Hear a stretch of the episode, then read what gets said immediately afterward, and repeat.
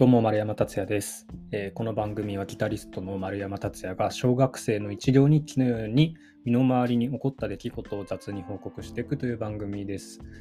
えー、最初ちょっとお知らせをしたいと思います。えっ、ー、とね、あの、今年の夏にかけてですね、もう丸山としては珍しく非常に多くのライブが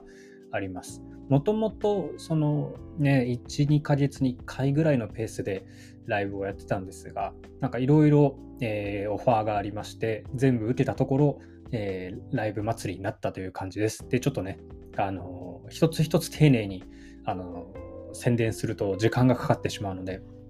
あの、簡単にね、えー、予定を言っていくので、あ、これ気になるっていうのあったら、あの、チェックしてください。えっと、5月13日、ゴールデンウィーク明けですね、5月13日土曜日、えー、札幌でソロライブ、ね、4年ぶりのソロライブがあります。で、5月27、えー、こちらが東京ハンドクラフトギターフェス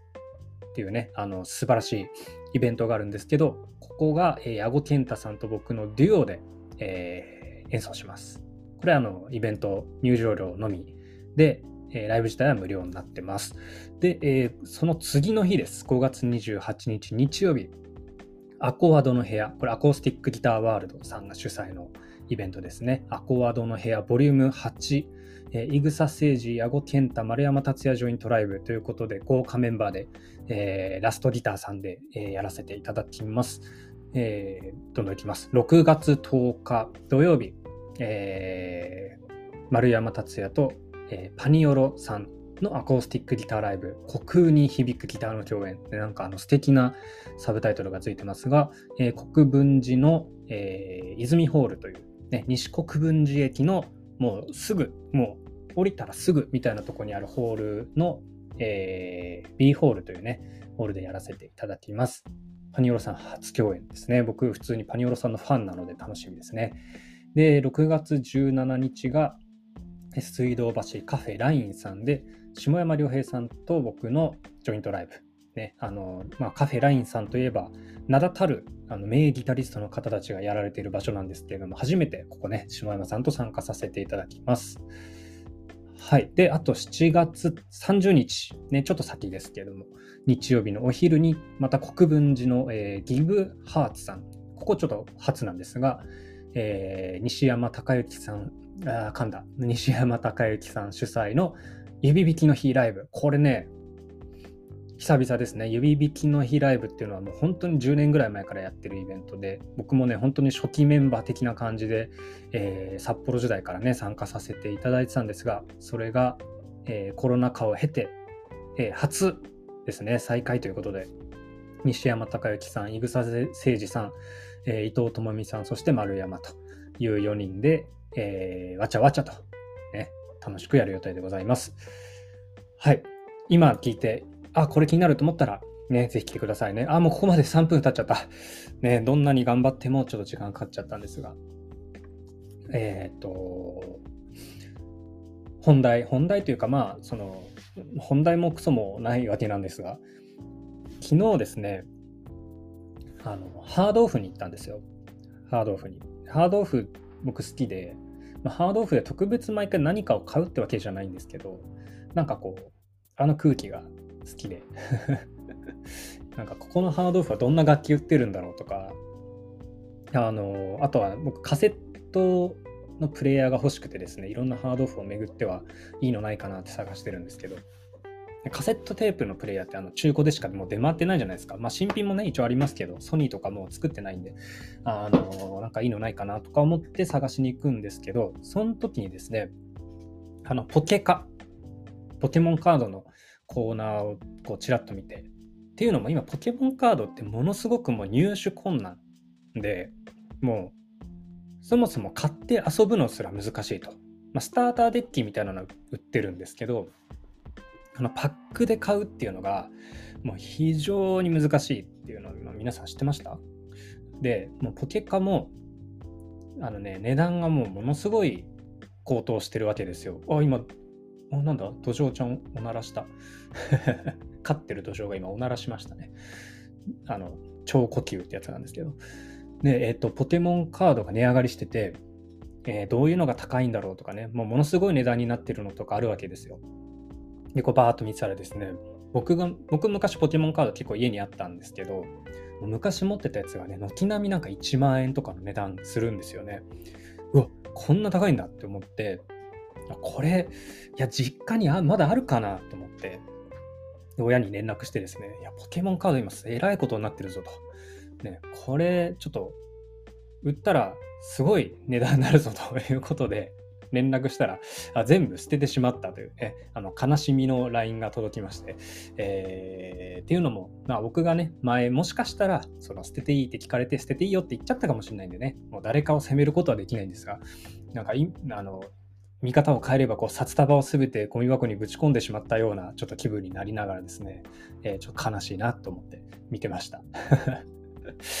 いや悲しいよね。あの、ポケモンカード、こんなにね、もうビットコインぐらい値上がりしてますもんね。だからね、僕も普通にポケモンカード遊んでみたくて、あの、近所のビッグカメラとか行った時に、こう見るんですけど、売ってないんですよね。全部売り切れ。何も買えない。ね、悲しいなと思いながら。で、なんかそういうことが最近多くてですね、あの、例えば僕、パソコンのキーボードのね、HHKB っていうあの、有名なキーボード持ってたんですけど、その HHKB Lite 2 for Mac っていうモデルがあるんですよね。で、HHKB って Mac に特化したモデルってそれしかなくって、もう今生産終了してるんですけど、あの、それをね、確か新品で、あの、いくらだったかな？安かったですよね。もうなんか数千円。来あの、5000円とか、なんかそれぐらいで当時買って、で、使ってたんですけど、その後ね、まあ、しばらく使って買い替えたんですよ。あの、もうちょっといいやつ買おうと思って、いいやつ買って、その時メルカリでね、ほんと安いですよ。4000円ぐらいで売って、手放しちゃったんですけど、そのね、あの、手放した1ヶ月後ぐらいに、その、その HHKB Lite 2 4 Mac がですね、えー、生産終了とか、販売終了したんですよ、公式が。そっからね、値上がりしまして もう1ヶ月の差でね、もうね、ものすごい差が出たんですよ。もう中古で今1万超えみたいな感じになってて、うおーみたいな。売るタイミングミスったみたいな。だからね、何が値上がりするかって本当わかんないなと思うんで、なんか気軽に最近ね、物売れないなみたいな思って。ね、とはいえ、あんまり物を持つの好きじゃないんで、ね、そこは悩ましいとこなんですけど、なんかちょっとね、あのそこは慎重に、あの 持っときたいなと思います。で、えー、まあ話は変わって、今何分喋ったのかな ?8 分ぐらいね。あの、まあ、3月？えっ、ー、と、先月からですね、あのギターレッスンを始めてまして、えー、ありがたいことにですね、あのちょこちょこあのお申し込みをいただいてまして、まあ、本当にゆるーくですけど、あの僕もなかなか時間取れないっていうのもあって週に1回ぐらいやれたらいいなっていうペースでやってるんですがいろいろあのこうレッスンあの受講を希望される方に、えー、よってですねその内容がまあもちろん違うわけですよね。こういうのやりたいですっていうのは違うんですけどえっ、ー、と、まあ、よくあるのがよくあるとか今までやってたやってきたのがこの1ヶ月間でやったのがねあのえー、僕の曲を、まあ、まず弾きたいっていうね、方とか、あとはその、えー、右手のね、運指、右手の運指じゃないな、えー、右手の使い方とかね、そういうテクニカルな部分とか、まあ、あとその、卓録のサウンドメイキングとかね、もうその時はもう本当にあの、ギターを触らず、1時間ぶっ通してこう喋り続けるっていうのをやったんですけど、あのどれもですね、すごく今のところ、あの、反響が良いというか、まあ、手前味噌なんですけど、すごく喜んでいただけてですね、あの、まあ、そんなに数をやってないとはいえ、やってよかったなとすごく思ってます。あのそもそもこの前にもポッドキャストで話したんですけど、えー、このギターレッスンをその始めたきっかけっていうのがですね、えっ、ー、と、もちろんギターの楽しさをね、シェアするみたいな意味もあるんですが、まあ、何よりその、マンツーマンでね、その、やることで、なんかその人にとってなんか特別な体験というか、なんか喜んでもらえるっていうのが一番いいなと思ってたんですよね。で、その、例えばこう曲を作ってサブスクで配信するっていうのも楽しいけど、やっぱそれだけだと人の顔は見えないよねっていうところで、まあ、レッスンというものを通してこう実際にね生の声を聞くっていうところも実はあったりしてたわけなんですがいやこの間もねその卓録のあの、えー、レコーディングの、えー、話をしててその方があのギターの先生をやられてるということで、だからすごく恐れ多いんですよね。ギターを教えてる方に僕が何か教えるっていうのはものすごく恐れ多いなって思ってたんですけど、あの、それでもね、やっぱりその、なんだろうな、例えばギターをこう教えるっていうのと、じゃあ音をどうやって綺麗に取るかっていう話はね、やっぱり全く別なんだなって思って、あの、すごくね、あの、初めて知りましたっていうね、すごい目から鱗でしたって感じで喜んでいただけて、ああ、よかったなと思って。だから、ななんていうのかな、その、人によってやっぱ得意分野っていうのは全然違うし、あとはこれ僕、あの、結構聞かれたら答えるんですよ。その、例えばどんな機材使ってますかとか、あの、どういうふうに撮ってますかって結構聞かれるので、あの、そういうね、レッスンの時とか、例えばライブに来てくださった方とかね、あのお話しする時あれば全然お答えしてるんですけど、あの、なんとなくね、それ、たまに言われるんです、言われるんですよ。なんか友達とかとね、話してたりして、それ全部教えちゃっていいのみたいな、言われることがあって、あのね、ほんと全然大丈夫なんですよ、これは。たまに心配されるし、例えば同業の方でもね、いや、そんなの教えちゃダメでしょっていう方もいるかもしれないんですけど、僕の意見はま真逆でですね、あの全然教えても大丈夫と。なぜならですよ、もう根本的に、えーと、例えばギターって100人同じ曲が弾いても同じにはならないのと一緒で、あの結局最終的にその、なんだろう、サウンドを左右するのは、その、己なんですよね。あくまで僕はそこの、あの、味付けみたいなところをちょっとお教えしてるだけなので、結局根本は、あの、その方のね、あの、感性だったりとか、センスとか、あの右手のね、テクニックの熟練度だったりとか、なんかいろんなものが混ざり合ってるので、僕がね、教える部分は本当にもう、なんていうか、あの、スパイスなんですよ。もう ただの胡椒なんですよ。なので、そこは問題ないなと思いながらやってます。なのでね、あの、ぜひぜひ、あの、レッスン受けてみたいという方は、あの、ね、ご相談いただければと思います。なんか宣伝になっちゃったけど。で、あとね、あまあ、なんか今日めっちゃ話してるな。あの、ちょっとしばらくまた1週間ぐらい更新できなさそうなので、先に言っておこうと思うんですけど、今週末のね、土曜日、えっ、ー、と、えー、何日だ？えっ、ー、とね、4月の29日で、えー、僕のアルバム、サウンドトラックというね、アルバムがあるんですけど、これが6周年というね、いうわけでございます。まあ、特別、まあ、なんか6周年だから何かをやるっていうわけでは、まあ、ないんですけど、あのまあ、自分にとってちょっと思い入れのある、えー、アルバムなのでね、ちょっとこう、周年をただただご報告したかったっていうね、ことです。あの、まあ、これも前にどこかで言ったと思うんですけど、このサウンドトラックっていうアルバムに入ってる曲で、えー、2つね、スタイルと憂いっていう曲が入ってる。もうこれは札幌時代に作った、えー、もう自分にとってはもう欠かせない、なくてはならない楽曲なんですけれども、あの、スタイルっていう曲もね、あの、ありがたいことにですね、もうものすごい Spotify とかでは皆さん聞いていただいてて、今どのぐらいなんだろう？ちょっと今再生数見てみようかな。この間見た時はね、100万超えてて、いや、この曲がね、そんなに聴かれるとはもう誰も誰もっていうか僕は思ってなかったんですよね。なんかびっくりしてですね。あのー、あれ、ちょっと出てこないな。あ、出てきた、出てきた。えー、っと、今、スタイルが、あ、出てきたと見せかけて出てきてない。ちょっと待ってね。先にあの準備しておけという話なんですが、えー、っと、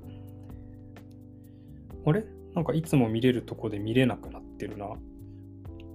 まあでもその100万回再生っていうのが、ある意味その、あ、できたできた。ごめんなさい。108万ぐらいね、再生されてるんですけど。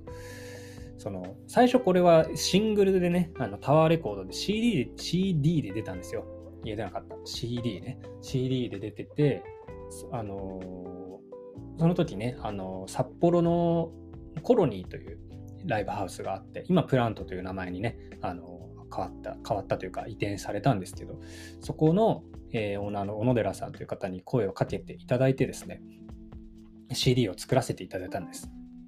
で、えー、僕としてはちょっと新しい試みの楽曲だったので、まあ、新しいスタイルということで、スタイルという曲名をつけて、えー、発売したんですよね。で、えー、それがですね、まあもう全然売れないと。曲を作ってみたけれども1円にもならずみたいなね、まあ、CD の制作費は負担していただいてたので、えー、まあ、実質赤字だったのかなっていうね、そこはどれぐらい売れたのかっていうのは僕はわからないんですが、えー、まあ、とにかく僕はあの曲で1円も、えー、手元に入ることなくですね、え不発、不発をね、不発っていうのかな ちょっとわかんないけど、あの、うんともすんとも言わなかったわけですよ。で、その後に、え、サウンドトラックってアルバムにそのスタイルっていう曲を入れてですね、そのサブスクで配信したら今こうやって100万回以上聴いてもらえてるっていうね、あの何が起こるかわかんないなっていう、なんか、が自分にとってはすごく特別な曲になったなと思って、えー、ちょっと周年をね、数えておりました。あの、これもね、言っていいのかな？わかんないですけど、あの、サウンドトラックってミュージックビデオがあるんですよ。見たことあります？ミュージックビデオが YouTube にあって、えー、っと、見たことない人は見てほしいんですけど、そのモーショングラフィックで作ってるんですよね。で、その時、えー、だから作ったのが、その友達にね、作ってもらって、映像制作会社にいた友達に作ってもらって、その、まあ、僕も彼も、えー、当時だからもう社会人1年目とかの時に作った作品なんですよね。まあ曲はまあ大学の時に作ったんですけど。で、えー、その彼もですね、出世しまして、まあ、出世という、出世って言っていいのかな？まあ、とりあえずフリーランスでね、今一緒にあの遊んだりよくしてるんですけど、彼もフリーランスで、今やもうね、夜遊びの、あの、